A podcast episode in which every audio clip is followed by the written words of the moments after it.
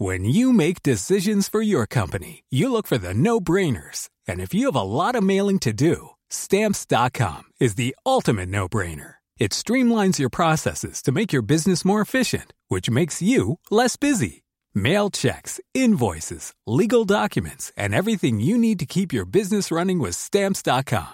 Seamlessly connect with every major marketplace and shopping cart. Schedule package pickups and see your cheapest and fastest shipping options from different carriers. With rates up to 89% off USPS and UPS rates. And with the Stamps.com mobile app, you can take care of mailing and shipping wherever you are. Make the same no-brainer decision as over 1 million other businesses with Stamps.com. Sign up with Code PROGRAM for a four-week trial, plus free postage and a free digital scale. No long-term commitments or contracts. That's Stamps.com.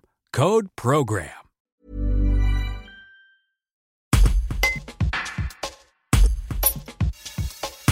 Frédéric Afflen, animateur du jardin collectif Paiter et compagnie, explique comment il va accompagner les citoyens qui obtiendront le permis de végétaliser. Permis que l'on peut désormais demander à la mairie de Bourgoin-Jallieu. Un reportage de Louisa Nani-Pierry. Le permis de végétaliser est un projet transversal qui sollicite les espaces verts, l'espace euh, public, enfin les services techniques, et euh, le jardin. Le rôle du jardin va être, euh, après qu'il y ait un accord technique sur la végétalisation demandé par le citoyen, et après qu'il y ait un aménagement ou pas s'il y a une demande de l'espace vert. J'interviens en, dernier pour animer euh, les, euh, les, personnes, mettre en réseau euh, tous ceux qui vont solliciter un permis de végétaliser, pour les conseiller sur les plantations, pour aussi éviter de mettre des essences exotiques, exotiques invasives et puis aussi pour garantir que le permis de végétaliser est bien une réappropriation de l'espace urbain par le fleurissement et non une prévitalisation euh, d'un citoyen qui euh, voudrait euh, juste garder cet endroit pour lui. On est sur l'espace urbain, ça doit être ouvert à tout le monde. Et voilà, et moi j'interviens là aussi pour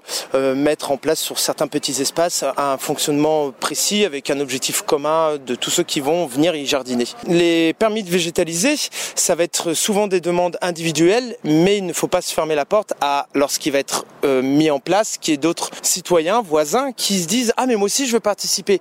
Où ça devient intéressant parce que du coup la végétalisation euh, de la ville par les citoyens génère du lien social et des rencontres entre voisins sur un petit site, un petit endroit hein, qui peut être 50 cm par 50 cm comme 3 mètres par 1 mètre où ils pourront euh, mettre euh, des plantes aromatiques, d'autres légumes, des fleurs, des essences locales, voilà, pour le fleurissement et pour aussi parfois avoir quelques aromates.